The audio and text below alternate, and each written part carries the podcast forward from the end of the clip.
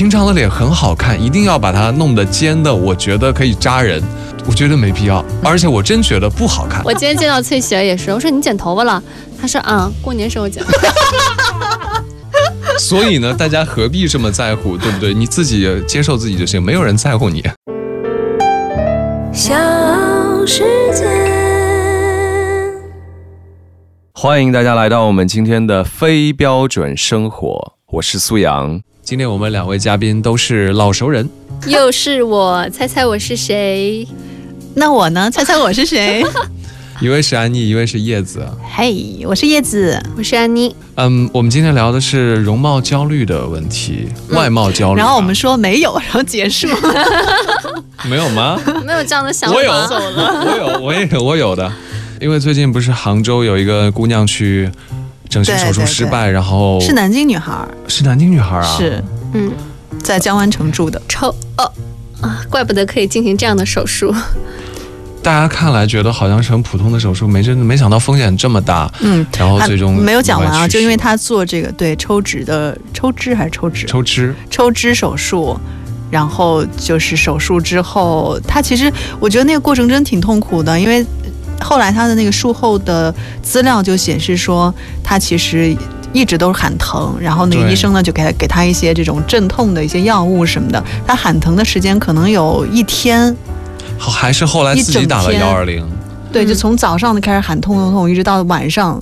又打了幺二零，第二天才接走，好像。因为我看网上有一个医生写的，就是作为这种整形医院，他们的主刀医生一般价格都是比较高的。对他们做完手术之后人就走了。对。而管床的那个医生，一般比如说可能是专科毕业啊，或者很年轻，没有任对没有任何手术是分开的。对，对于他们来讲，可能就是疼痛就吃点布洛芬啊什么。因为他对你的整个病情不了解。对。而且这个女生她之前做过一次抽脂手术了，就是抽脂手术第二次做的话，风险比第一次要大非常多。对，好像说，因为它里面就是很多原来被抽了之后已经乱掉了，会有粘连啊什么的，嗯嗯。所以当然我们今天没有聊到就是这种深度的整容手术的这这个程度了，我们就是聊一聊外貌的焦虑。今天我们当然也有像医美的尝试者哈。因为那个女孩，就是如果大家去看的话，你会发现她是一个就很漂亮的女生，身材也很好。你会觉得抽脂手术应该跟她没什么关系，这其实就是来自于外貌焦虑，因为她本身从事的是这种，呃，网红啊、带货啊相关的行业。但是也有医生这么讲，就是抽脂手术每次也就能抽几斤而已。如果是那种本身就特别胖的，抽了根本就没有反应。其实几斤如果是单脂肪的话，它也是非常可观的，因为脂肪很轻嘛。我没有太关注这个新闻的细节，然后因为今天来啊，也是因为虽然说我是一个。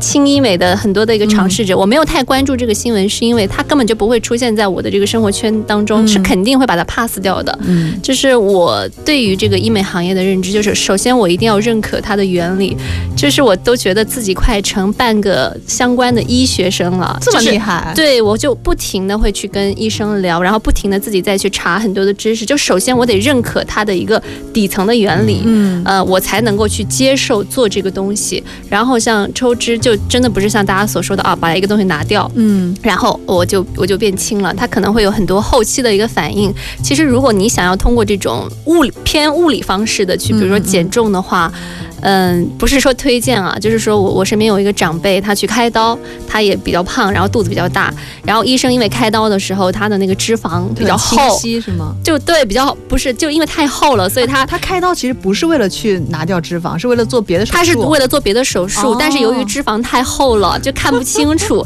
然后医生就说给他弄掉一点吧，就是这种好事。但但是但是肯定是会在一定的那种范围之内，但至少他是有在正规的医院。正规的这个医生的操作下去，而且他也不是抱着这样的目的去的，对对对，嗯，所以这个容貌焦虑我是是特别理解，而且呢，就做这个玩意儿，从我自身的角度，我也感觉到一点什么，你会对自己的要求越来越高。对，这也我觉得是一个问题，就是我本来也想问，就是做完之后所谓的上瘾，就是你会。不断的对自己提更高的要求，你要么不做也就这样了，你要做了之后，觉得鼻子不挺，对这儿已经好了，眼睛好了，那鼻子怎么办？很多人不都是这么说那脸颊怎么办？对啊，你不得要弄就弄个完美啊，然后你就不断的，因为但是我觉得完美它是没有一个极限的，你会不断的去苛求。之前不是还曾经讲过一个，讲的不是医美啊，讲的是说我很小的时候看过一个故事，说有他们有一个亲戚从国外给他带了一个。苹果特别特别漂亮的，呃，当时可能我们国内还没有的某一个品种的苹果，他当时呢拿回家之后就觉得家里这个盘子呢配不上这个苹果，于是就去买了一个新的盘子。盘子新盘子来了之后，又觉得这个茶几配不上盘子，又把茶几换了。而茶几换了，其他家具又觉得搭不上了，换了个房子。所以 他就开始就是就是说，你可能刚开始动一小点儿的时候，这个东西好了，你就觉得其他地方哪儿好像有点不太对劲。我觉得医美好像也是这个概念。嗯，我觉得会有这样子吧。然后我可以今天拿自己就是说法，你们有什么想问的也可以问我啊。嗯，我其实从二十五岁开始就有做类似的，但是呢，算比较轻医美，像抽脂啊、隆胸这一类的。第一，我没钱；第二，我没有这个需求，不会接受，就是我不认可，它的风险系数是非常非常高的。我做的最早的一个呢，就是现在很流行的叫线雕。线雕你那么早就做啊？嗯，对，大概五年前吧，我就开始做。我也是觉得这么年轻。也没有往下，为什么呀？它这个东西就是，首先我当时有接触过了，这个后面可以讲。然后呢，嗯，当时我听到的就是，其实你越早做，维持的会比较久。你比如说，你一个六十岁的人去做的话，他不可能变成二十五岁，但是他可能只是在同龄的六十岁当中没有那么的一个松弛。然后加上，我觉得我们家基因吧，就是我妈妈、我姐姐本身就是属于那种，你还有个姐姐，呃。就是怡姐怡姐啊，就是皮松啊那种，就是医生也会说这个是属于一些先天的，你也没有办法。有的人比如说熬夜啊、喝酒，他就是皮肤状态很好，一些就是先天基因上的东西。所以呢，我开始做了一些这种尝试。它线雕其实最主要的就是。太恐怖了，线雕我想想都害怕，因为它是那种倒刺蛋白线，对，缝在你皮肤里面把它拉起来，我天呐，它它它有它有分很多种，它有分很多种，然后这个线雕它就让你紧致嘛，呃，我第一次做的时候我的感受特别明显，因为它给你打进去的时候，一边脸立刻就上去了，它是效果非常明显的。然后你做完之后回家，其实是一种物理式的，对吗？有物理有化学，它会跟你自身的那种半。胶原蛋白还没有完全断裂开的，再把它就是像缝合一样。如果完全断裂开，其实就是很很难了，就是那种真性的皱纹了，就是没有办法再去逆转的。然后我做完回家的时候，那个时候还流行一个综艺叫《奔跑吧兄弟》，就是跑男。嗯。然后我就在家看，看的时候就很好笑嘛，就哈哈哈哈，就不能笑，就只能呵呵呵呵呵，因为一笑就会很 很酸很疼。就是你会有那个线的感觉。他们还跟我说，有人会经常那边抠抠抠出线来，就在脸上抠出线。哇，那那个技术很差，太吓人。那那个技术非常差。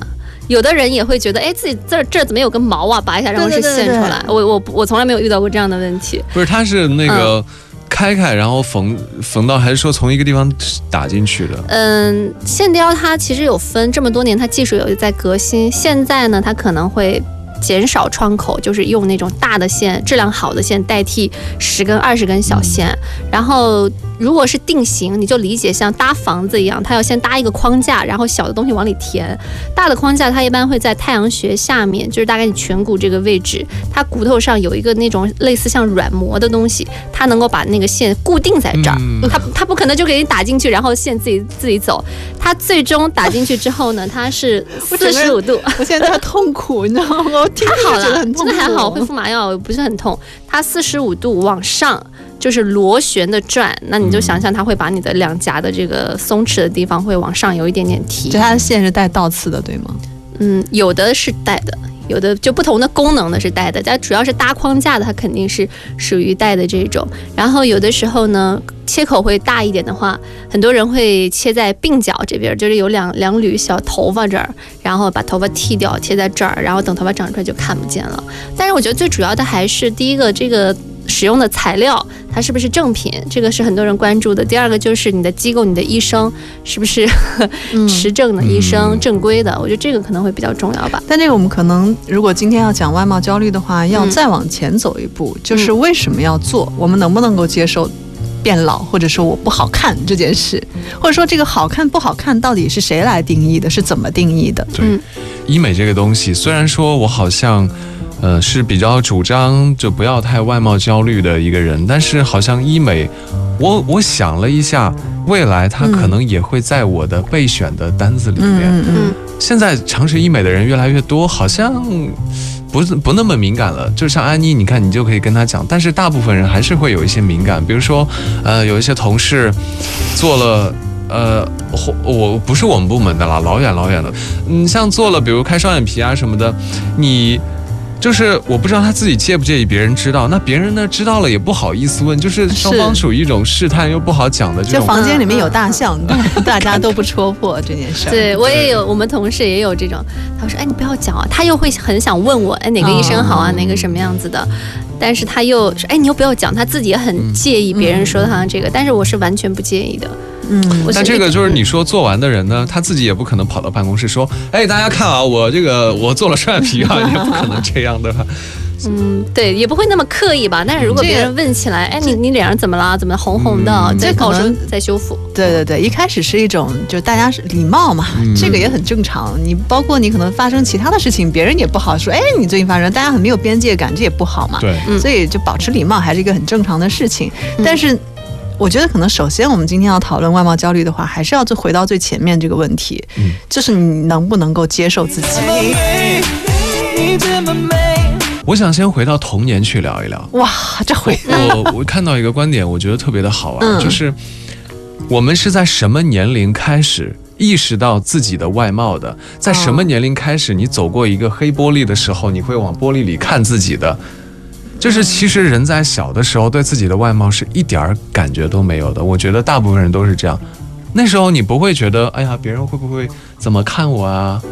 我觉得还是会讲的吧，家人会说呀，包括周围的人也会说。是吗？你小的时候承受过什么样的创伤？是 哇，这个小姑娘好可爱呀，好漂亮啊！对，这样。我觉得家人会讲这些事情，包括我姑姑，她因为之前我们是在两个地方的嘛，她是等于从外地来到我那个城市，呃，带过我一段时间的过暑假什么的，她就经常会，后来长大了经常跟我说，哎呀，我小的时候带你特别好，出门什么，呃，买菜人家都给我便宜点儿。什么的，就哇哦，长得好。小的时候，小的时候，对，所以你其实可以从只言片语当中是有感受的。那人家我不知道，因为其实我们今天在座的几个都属于是长得还不错的，就是底子还是不错的，底气足一点说这个话。对，其实因为今天讲外貌焦虑这个事情，我回家也想了半天，就如果我自己本身长得。就真的是我自己对自己可能不满意的话，我想我可能也会尝试会做一些改变的，做医美啊，或者做通过一些其他的手段来做改变。只不过因为我现在觉得我现在这个样子我可以接受，所以我也就 就放弃了，就没有考虑这个东西。对，对我觉得我也是，我的这种自我的容貌意识应该就是从青春期开始，嗯，然后青春期开始之后就上了高中啊什么的，就你那时候就开始有一种。自我的意识，以前你就就疯玩，什么都不管，就是那种，然后就是个小动物。呃，对，然后你你突然有一天，你就会觉得，哎呀，自己这个衣服要要开始讲究好看了，然后发型啊。也不能随便捡了，不能去那个爸妈带我去的那种十块钱的那种店。我刚想说五块钱。小时候消费的挺高，我觉得小孩子，尤其是小女孩，好像我们说会有一种那种天生的对美的那种感觉。小时候你看，哎，有色彩的东西，好像就更愿意去碰到它。小花儿啊，小裙子什么颜色的呀？好像很小的时候都有了。但是我自己有这个意识，好像就像一年级那种六一儿童节表演的时候。然后大家其实穿的是一样的那个跳舞的衣服，然后要拍照，嗯，但是我就觉得我很心机的，就大家穿的一样嘛，头花戴的都一样，然后就很心机的要把那个手摆一个孔雀的造型，就是我还我家还有那个照片，就是。哎，我觉得孔雀造型这件事情，我后来想了想，是不是因为当时的杨丽萍太火了？可能有一点。我小时候好多孔雀造型啊，照片。然后前段时间跟卢涵聊天，他给我发张他小时候照片，也是孔雀。哦，那是孔雀，我以为就是翘个兰花指。啊，那个时候影楼嘛，就是小孩子拍照就好多都是这样子啊，什么提个小篮子都是都是这样子。但是我个人觉得我还挺早就。有美的意识了。对，有美的这种意识的，什么偷妈偷穿妈妈的高跟鞋呀，然后偷在家里披那些东西，模仿白娘子啊这些。白娘子，对，就是会会有这些动作吧、行为吧。然后我就觉得应该有很早有这个意识啊。但是其实我比较早去尝试这些东西呢，也。并不是说容貌焦虑有焦虑那么多，因为在我们开开播之前，我跟孙阳讲，就是对我来说，我所尝试的一些呃轻医美的项目。就跟敷面膜一样，对我来说是一样子的。它是我一个日常的护理的一个方式。我也不敷面膜。对，就是就是，我觉得很很普通。为什么呢？就是因为我说了解了可能更更多我们皮肤的一些底层的一些 逻辑之后，就知道敷面膜也没什么用。那我不如做一些稍微有点用的东西。我觉得是不是这样？因为我们两个性格其实挺不一样的。安妮属于那种特别有计划性的。上次我们聊天，她就说每天晚上她都会自己写日记的。因为你刚才说到面膜，我就又是心里一惭愧。我家里是挺多面膜的，但我基本上是放在那儿不怎么太动。我有的时候，我可能连面霜都不怎么太涂，就有时候想起来了涂一涂。那你洗完脸不涂不干吗？就南京还干就干吧。对，有的时候真的是这样，干就干，还算算算。那真是比我还糙。我觉得跟性格是有关系的，就你包括你可能就是按部就班的，你会有一些计划，说我现在到二十五岁，我想要维持我现在这个样子，我二十八岁我应该做哪些尝试。但是对我来讲，我就是觉得我我可能今天早上看看镜子，说嗯还行，就算了。还行，他是在，但是他改变是缓慢的在改变的，你每天都觉得还行，最后就接受了自己，但其实也没有问题啊。但我就怕我有一天不能接受自己。就突然就量变，最后有个质变，突然那天嗯不行了。但身边其实还有很多这一类的女生，她们会问，一直会咨询，问问问，到处问，不停的问，但是但是最后没有做。哎，我我其实有一点这样，你会这样说？对，因为我还是会想说啊，是不是？因为我其实因为真的这个嗯疏于护理，其实是会有一些，比如说眼角笑起来会有皱纹的，我就会想说，我是不是要去弄一下？然后就开始问。因为我又很害怕，我特别害怕有假脸呐，呃，害怕就是跟我自己长得不一样了，什么事？我也是到处咨询，咨询完之后就是听完了以后就嗯，好的，啊，这事儿就过去了。这还是没有上你的那个计划嘛？但是我自己认为，我自己对这这方面的事情还是有一个比较好的认识的。嗯，我没有指望说我做这个之后，哇，人就变了。我也是在追求这个自然的当中，就是你叫延缓衰老，维持做一些对做些有用的。其实我也不是说很会去擦面霜、涂面膜的一个人，因为我知道它没有用。就是我科普一个小知识吧，嗯，就为什么说我们觉得敷完面膜之后啊脸会白或者怎么样的啊？我的医生告诉我的，是被水给泡。泡白了是不是？对，就是光的折射。因为你敷完面膜之后，你表面它肯定是有水分的嘛。那你家里面那些光啊打上来之后，它就会白会亮。也跟你洗完澡或者游完泳之后，你觉得哎今天好像好白好好。对，我然后过两个小时就不行了，就是洗完脸都觉得自己好漂亮哦。对，然后过一会儿就不行。其实敷面膜跟它是一样子的，你敷一层面霜，只是说稍微让它维持的久一些。然后呢，我所做的一些，比如说现在做的一些医美，有一个叫少女水光，它只不过说。是把这些好的一些物质，嗯，弄到你皮肤下面一层，就是在里面一层，就是维持的时间稍微久一点。其实我你觉得你做的这些东西算智商税吗？嗯，我觉得它肯定算是智商税，呃，但是就是它算智商税，对，就是它的收费，因为现在这个行业，我个人觉得还没有很很规范，但至少我觉得我是信赖的机构医生和正规的用品。就是说我没有很盲目的去花这边，我还是获得了效果。就怕比如说我们之前说的那个新闻上的那个姑娘，连命都丢了，那肯定是不值得的。我就是觉得其实它的价格没有那么高，我自己是这么有钱。嗯，我觉得其实防晒还是第一位的，对吧？因为我看过很多就是讲防晒最重要。其实之前他们不是开玩笑说养儿不防老，防晒才防老。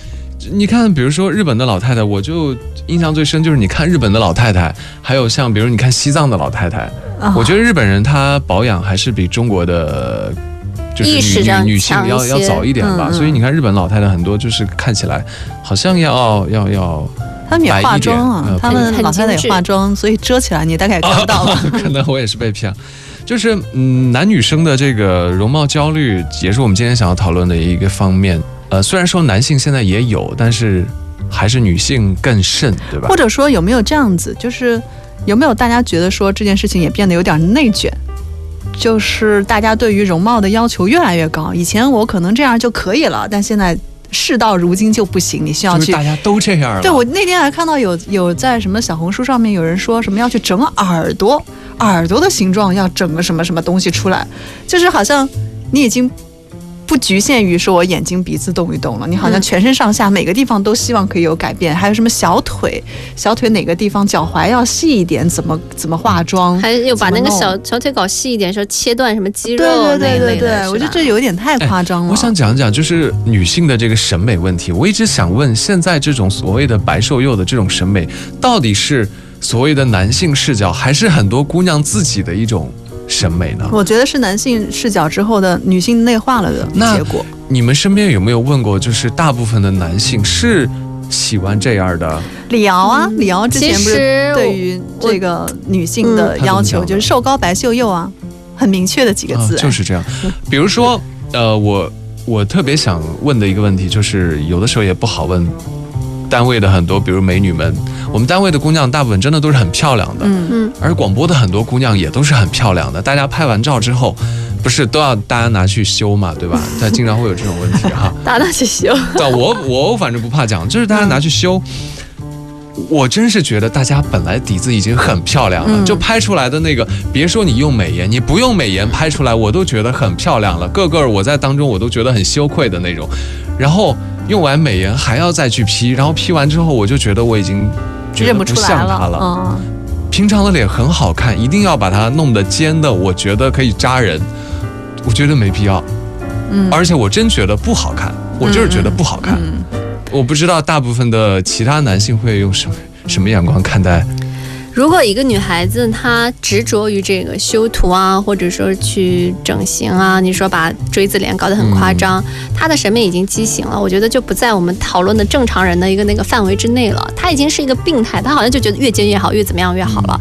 但是你说谁决定了中国女生的这种容貌是否是焦虑？肯定是都有的。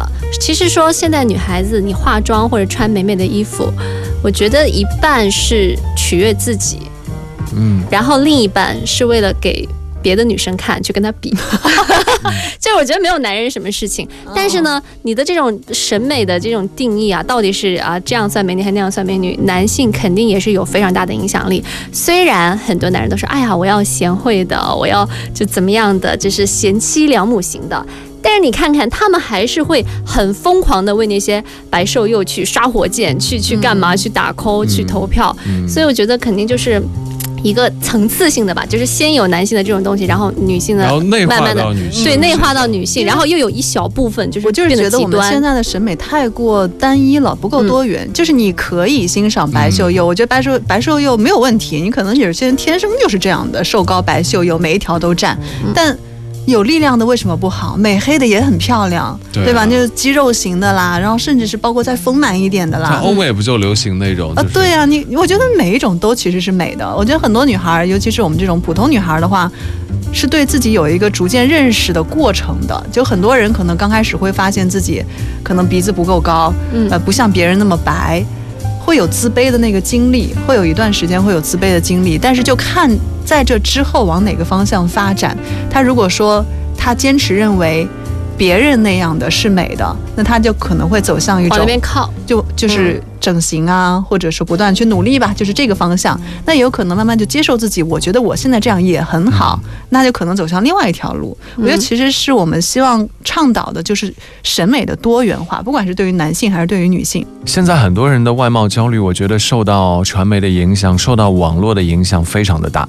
我有时候就在想，我们还好，因为小的时候生活在一个相对来说比较本真的世界里面。嗯，那现在的零零后呢？他们从小就刷抖音，他们看到的人都是那样的假人。我 之前曾经看过一个报道，是讲，是当时是讲美国的，但我想这个在放在全世界应该也是通用的，就是近些年来美国的青少年自杀率是稳步提高的。那这当中呢，其中有一个非常大的原因，就是大家使用社交媒体就会带来焦虑。别人都那么漂亮，别人都那么好看，尤其是在大家自我意识可能还没那么强的时候，还在一个成长的过程当中的时候，你很容易产生一种自卑的心理。我们都是人嘛，身上总会有点什么地方不如别人。对。我觉得叶子那那个说的特别对，就是在他自我意识还不够的时候，他通过那么多的社交软件，然后看起来跟别人进行一些比较，就是一定我觉得是要同步发展的，或者说先是有这种个人意识，你首先要认识自己，你这样，如果你想要去做一些美化自己，其实化妆也是一种美化嘛，对吧？你你整形也也是一种美化，就是你自己要去。评判一下你的经济能力啊，这一项活动的风险啊，或者说你认为的美是什么样子？可能我就是这样，我天生我的基因长成这样，我不适合白瘦幼，我有力量，我我是不是可以练一些肌肉？所以就是这种自我意识，我觉得可能是更重要的。然后你的自我意识。就是比较强觉醒了之后，才能够就是审美多元化，而不是说哦，媒体说白瘦幼好就是白瘦幼好，或者怎么样好就怎么样好。那这个自我意识怎么才能觉醒？怎么才能让自己内心变得强大？就是现在其实又说的净化那个未成年的网络环境啊，就是如果他太小，就是还没有学习到一些很多基础的这种认识的时候，就不要给他们过多的去看。或者说我们可以给他看多一点的东西，就你能够看到有白瘦幼这个东西，OK，你看没有问题。但是你也能够意识到，像麦当娜这种已经我们现在可以算是老年了，但依然是这么有力量，依然这么漂亮，她依然是一个一个偶像，他是一个代表。你如果以他为标准的话，你再衡量其他的事物，又是不一样的角度。可能很多吧，他的环境，包括父母的引导，周边的同学的这种聊天的东西，都会对他形成一个影响。其实白瘦幼应该，我觉得跟男女的这个权力关系也是有很有很大关系的。呃，好像看过一个报道，就是当时有一个什么女拳击冠军，嗯，呃，当时被报道出来，她就是长得特别的强悍的那一种拳击冠军啊，然后就会有很多男性就是键盘侠在下面评论说啊，这样这样谁敢娶啊，或者什么什么的，那人家要你吗？你别说别说是这个这样的情况了，还有之前我还看过有人在什么范冰冰的新闻下面说，她要是放在我们那儿。没有男的会跟他在一起，谁要谁要跟你在一起呀？普信男，对啊，而且我觉得男性一味的欣赏白秀幼，其实是一种不自信的表现。对，我也觉得，就是他会害怕你强大之后，他失去那种掌掌控的能力，其实是对自己的不自信。如果越自信的男的，那那你多么强大，我们是平等的，对不对？我甚至应该欣赏你的强大，欣赏你的自信。我有时候其实挺心疼女性的，我觉得女性在变美这件事上真的付出了很多，付出很多的时间、精力、金钱，打扮啊，穿高跟鞋啊，穿高跟鞋是不是很累的一件事？你是因为我今天穿了高跟鞋这么问我吗？我今天穿了，但是我平时很少穿。嗯，我觉得穿高跟鞋好像听说磨脚跟啊什么的，对，还对什么骨盆发展不好，对，就对身体影响很大。但你比如说像在东亚社会，尤其是像日本这种地方，它这个性别特别不平等的地方，它会有要求女性在职场必须穿高跟鞋。对，你不穿你就不像样子。对，就觉得好像你非常失礼哦。这一点上，我们单位真的做的特别好。就是啊，我每次觉得翻白眼儿。对，哎，其实我们单位真的相对还比较好。比如说，有些单位会要求啊，什么男的，比如不能穿短裤啊，嗯，我就觉得我们还是比较。也要看人家是做什么行业嘛。你如果银行窗口行业，你穿个短裤就觉得很不信任他了。对。然后我们做艺术的可能都是比较个性一点的。是吗？做艺术的。我我解释一下，我今天穿高跟鞋的原因是因为这个呢，它是第一个是新买的，然后 然后上。上午要去见人，主要是新买的，主要是新买的，我要先试一下。然后呢，他买它的时候，他主打的就是它跟儿很高，大概九厘米，特别高。我平时真的不穿，你们平时看我都很少穿的。然后呢，它主打的就是虽然九厘米，但是走路不累。所以我今天走了一下，真的还蛮好的。哦，是吗？嗯，链接发我，链接发给你。然后就化妆这件事呢？你像现在好像女生很少有不化妆出门的，对不对？我今天就没有化，我们俩都没化啊，没有一点都没有吗？对啊，我穿了高跟鞋，穿了裙子，但是没有化妆，因为戴口罩嘛。啊，你你有淡淡的吗？没有，那怎么有有一点这么漂亮啊？红润的感觉，这是由内而外。我有时候觉得化妆这个东西啊，跟就像人的口味吃辣一样，就是你浓的东西。吃多了，见多了之后，你就看这个淡妆、裸妆啊。所以你有你你们是，我会觉得有一个时间的变迁了。就是比如说像我们爸爸妈妈那一辈的人，嗯我觉得他们只有到我大概我妈是不是结婚之后化过一次妆嘛？平常没有见过她化妆，或者特别重要的场合也就涂口红这样。但是好像到我们现在这一辈，你如果要出门参加一个活动，你不化妆也会有一种好像我今天有点失礼，你不尊重这个主家对对事情啊。对，所以就是我们如果说我们女孩子们可以把这件事情。这其实两个方面了，一个呢就是还是希望自己能够漂亮一点儿，另外一个呢也是希望大家可以坦荡一点儿。就如果说大家都不化妆，其实也挺爽的。嗯，对。但是省掉好多时间所以他就是，你知道你刚说有点矛盾是吗？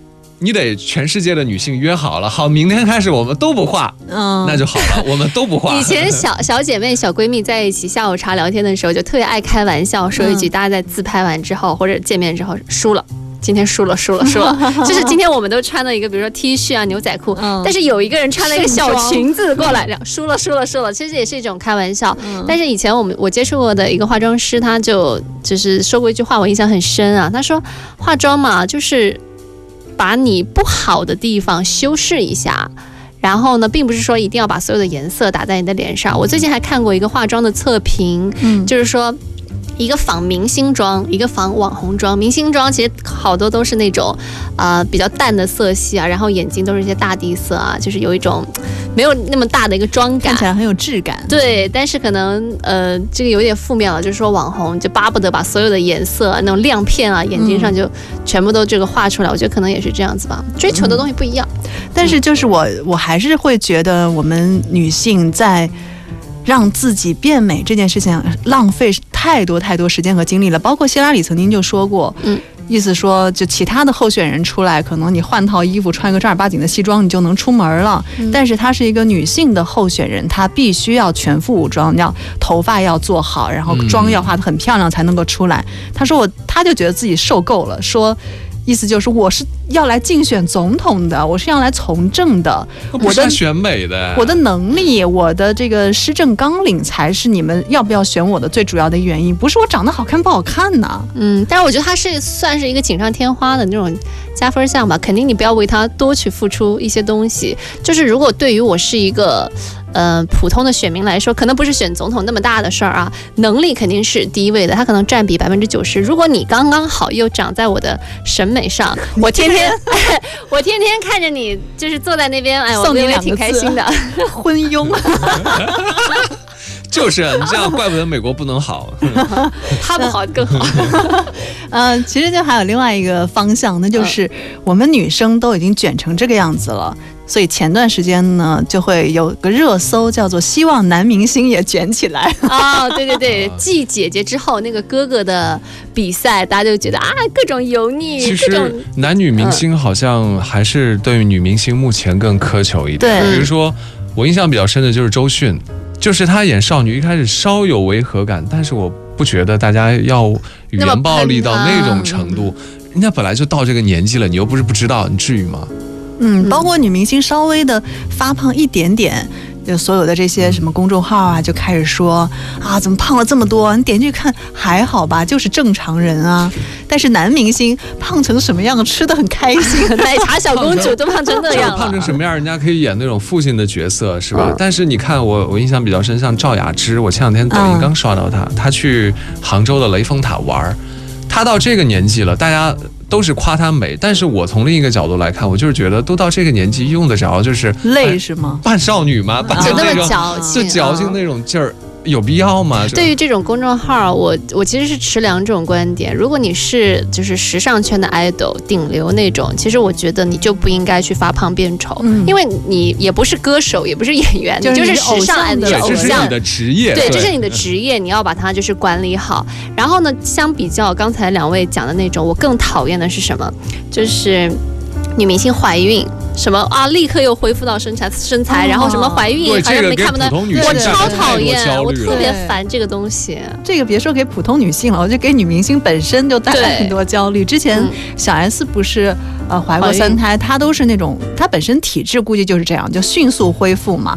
后来就是有人去上《康熙来了》的时候就说：“你知道你把我逼成。”多惨吗？就是我的那个我们家老公看过之后说，为什么小 S 生完孩子那么瘦，你为什么生完孩子不能够立刻瘦？这老公赶紧离了吧。对，就会有人就会有这样的想法，他就觉得说你生完孩子就应该立刻变美，立刻恢复原来的样子。那赶快问她老公，你怎么还没有变成千万富翁、亿万富翁？对，说的我们家怎么还没有变有钱？你天天在上班，怎么回事？为什么要要求男人有钱而不要求他变美呢？嗯，应该要求男人也变美，变美又有钱，同等的同等的，女人也应该有钱。嗯，对，应该同等。其实现在男的，嗯，大家要求也越来越多了。这个男明星一出来。也有油腻啊什么的，对对对，词儿也非常多。嗯，我觉得尤其这几年吧，大家开始，你至少比如说热搜有了这个热搜叫做“希望男明星卷起来”，那就是大家开始有要求了。像以前的时候，可能真的还不太有这个意识啊。现在对于男性也会有这方面的要求。就是现在这种所谓的鲜肉的审美，其实男色的审美也是一种。呃，平等的表现吧。嗯，对。但是除了像是男明星，其实大家如果去看一看的话，周围那些成功人士，以前都是大腹便便的，现在我们也会说，你连自己的身材都管理不好，你怎么能管理公司呢？啊，对啊。不过好像还真是，就是企业家呀，像。马化腾啊，他们就是出来也都是不是那种特别胖的。对对对。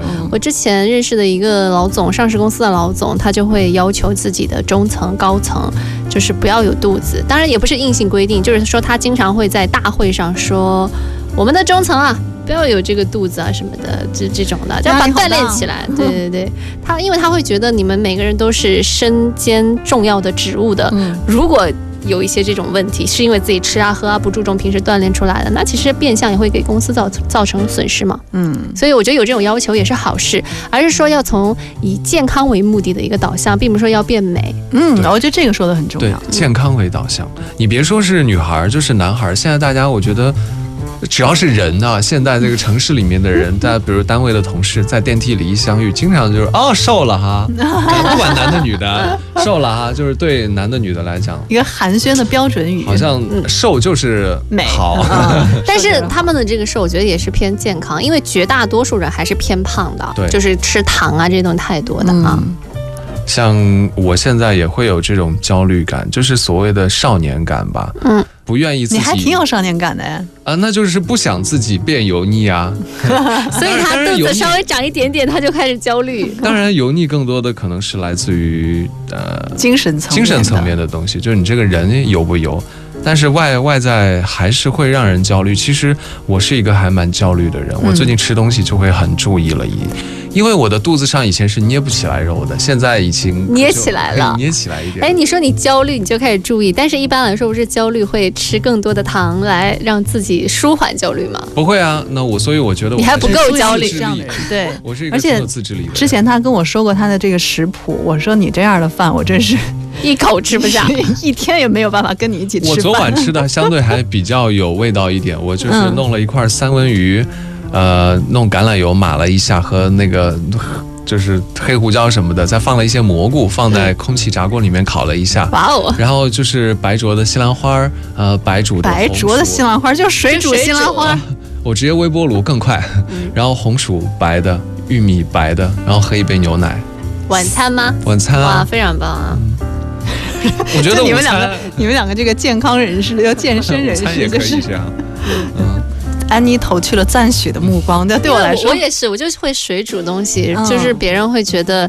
你一滴盐不放，一滴油不放，怎么吃得下去啊？我觉得就还好，有的时候会稍微蘸一点醋，就觉得很很好吃。我告诉你，真的是吃惯了就好了。你第一次吃觉得哎呀怎么这么乏味，当你吃惯了之后，然后你再到食堂里吃，你就觉得喝一口汤什么鬼味精，就是那种感觉。我和他经常在六楼吃食堂，然后一起骂食堂 太咸了，然后怎么样怎么样的。呃，之前苏阳跟我说他想过要联名写信。抗议食堂 盐放太多。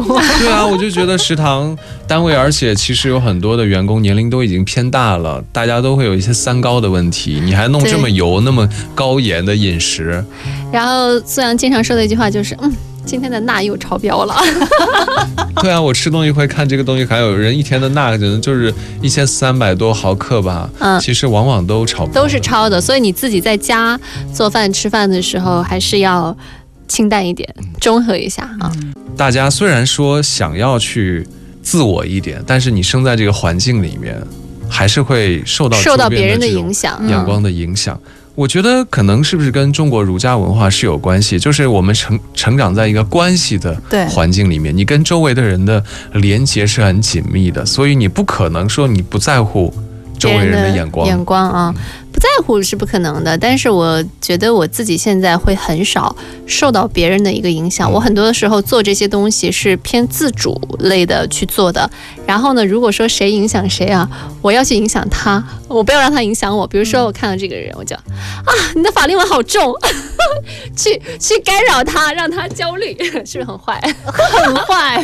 我今天来的时候还跟安妮说，我说我我现在有有更喜欢你。我跟你说，我现在 是没有了，撤回。我说如果如果他想影响我，我就要反客为主。哦，这如果别人来影响你，你才会反击。吧对他，比如说，哎，你最近是不是胖了，或者或者怎么样？啊说会有这样的人说话吗？会呀、有的人会是这人怎么这么坏啊啊，？这样也不知道坏，有的人就是不善，值得反击。对他就是可能不善社交，反正肯定会有这样的人啊。然后我就会跟他讲，我真的有碰到过，我说没关系，我胖了可以减，但是你你的你矮，丑是吧？你的矮是不可逆的，那就相互伤害。外貌焦虑有一些是现在网络啊，包括媒体的影响，我觉得这这一点非常的重要。还有就是现在一些消费主义的影响，是，呃，比如说我们去一些化妆品的柜台啊等等，嗯，你看那些小哥哥小姐姐们，不管是男的女的，都画的极其精致，那些售货员们，嗯。然后你要去跟他们讨论这些产品，人家肯定就会指出你的一堆问题，对吧？就是在这些人的眼中，你脸上全是问题，嗯，因为他要卖产品嘛，嗯。而且现在的产品就是，比如说你光一个底妆类的东西，以前大家可能觉得我护肤完了直接就可以上粉了，现在不行，要什么妆前乳，又要什么隔隔离。离啊，然后底妆上完还要上是遮瑕，还要分什么高光，要分阴影，你包括什么眉毛都要什么，要有眉毛的雨衣，然后有眉笔，有眉粉，有这个这个这个那个那个东西啊啊，还有什么啊？对啊，它就有很多很多东西，这就是因为。它创造出来了这个产品，它就需要创造出一种需求，可能你平常根本就用不到，你可能用个，买回去就没那么好用了，在那儿的时候什么东西都想要啊，对，你觉得你可能根本就不需要，但是他告诉你不对，你需要，你应该这样子。你没有这个是不行的，嗯你没有雨衣袜！我跟你说，你要遇到水，你的眉毛就没了。所以看来你有去逛过，又被他们忽悠过吗？我其实不怎么买，你就是刚才其实通过我这个咨询医美，嗯但是并不买的这个行为，你就能够感受到我这个人的行事逻辑。嗯我就是会了解很多资讯，然后说哦，最讨厌你这样的顾客了。问一大堆。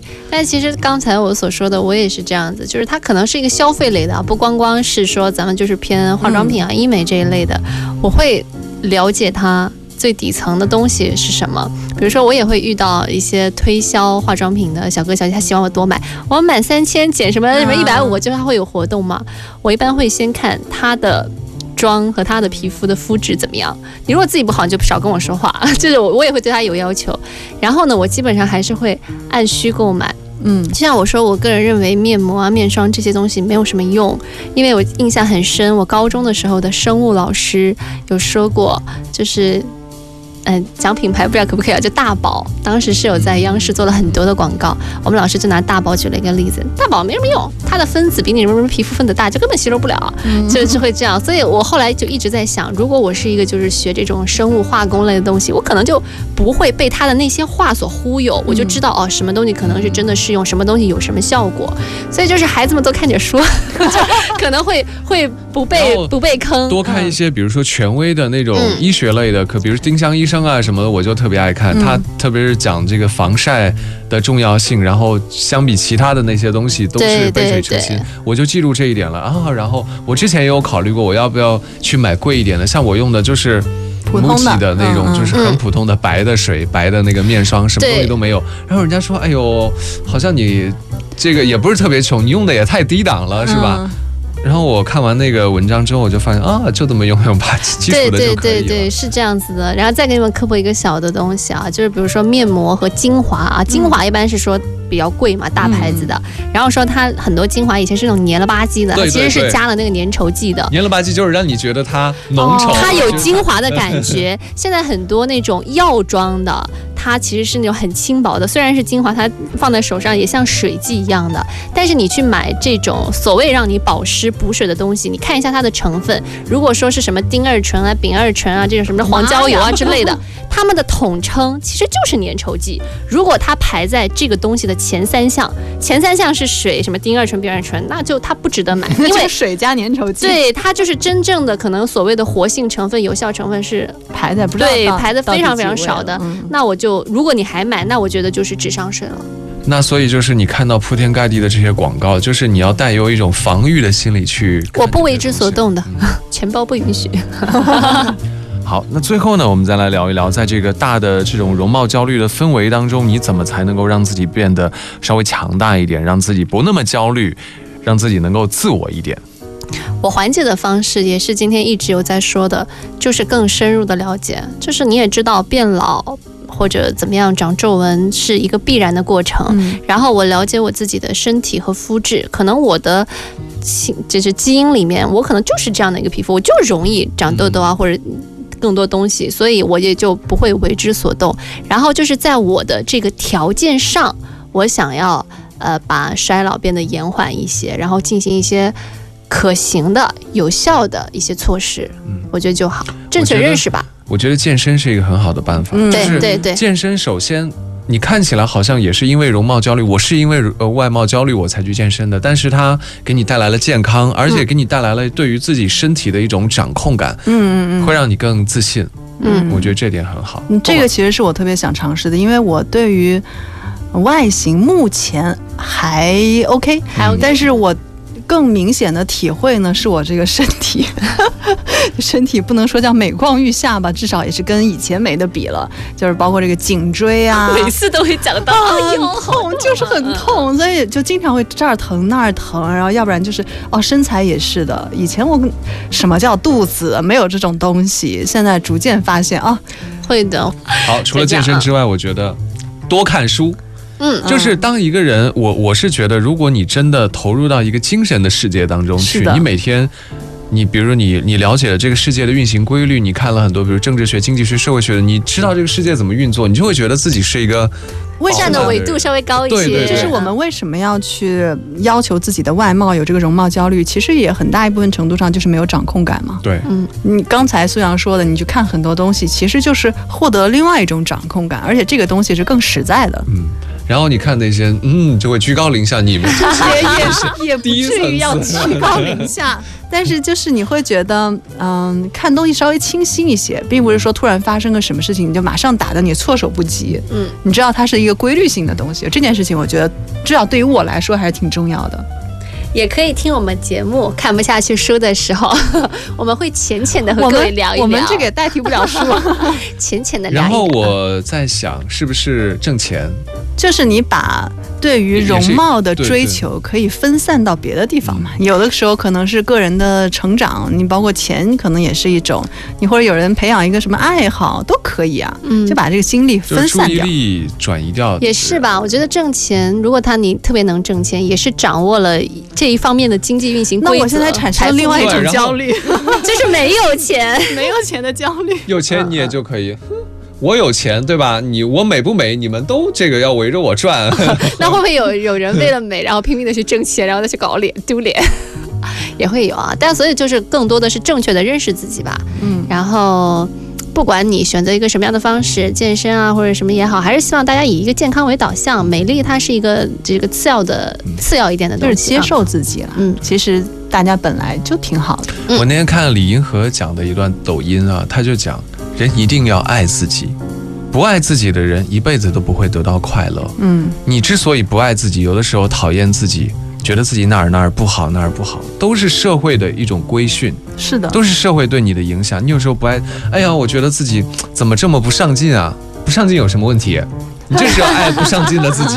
嗯，不要让别人就影响到你。所以人归根到底还我还是觉得是一个主观的动物。只要你自己说服自己，让自己开心，什么东西都不重要。嗯啊，然后最后送大家一句话：没有人在乎你的高矮胖瘦，所有人都在担心自己的高矮胖瘦，其实根本就没有人在乎你。经常你稍微有点小变化，哎，我有小变化，你看出来了吗？没有。包括你，甚至你最亲密的人，你天天说，哎呀，我又瘦了一点，他一看，没有啊，你不一直都这样吗？是不是？就像你今天说我们有没有化妆这个问题一样，以后可以省掉化妆钱。我有，我之前有一次，就是我剪了头发，大概可能有一个月的时间了。那时候天天住在家里哦，剪了一个月了。我爸有一天突然看我说：“你，你，你剪头发了？”我说：“爸爸，我剪一个月了。”我今天见到翠喜儿也是，我说：“你剪头发了？”他说：“啊，过年时候剪。”所以呢，大家何必这么在乎，对不对？你自己接受自己就行，没有人在乎你。这这句话结尾好吗？没有人在乎你，没有人在乎你美不美。配上汪峰的那首歌，没有人在乎我唱那首，自己在乎自己就好了。嗯，拜拜，拜拜，拜拜。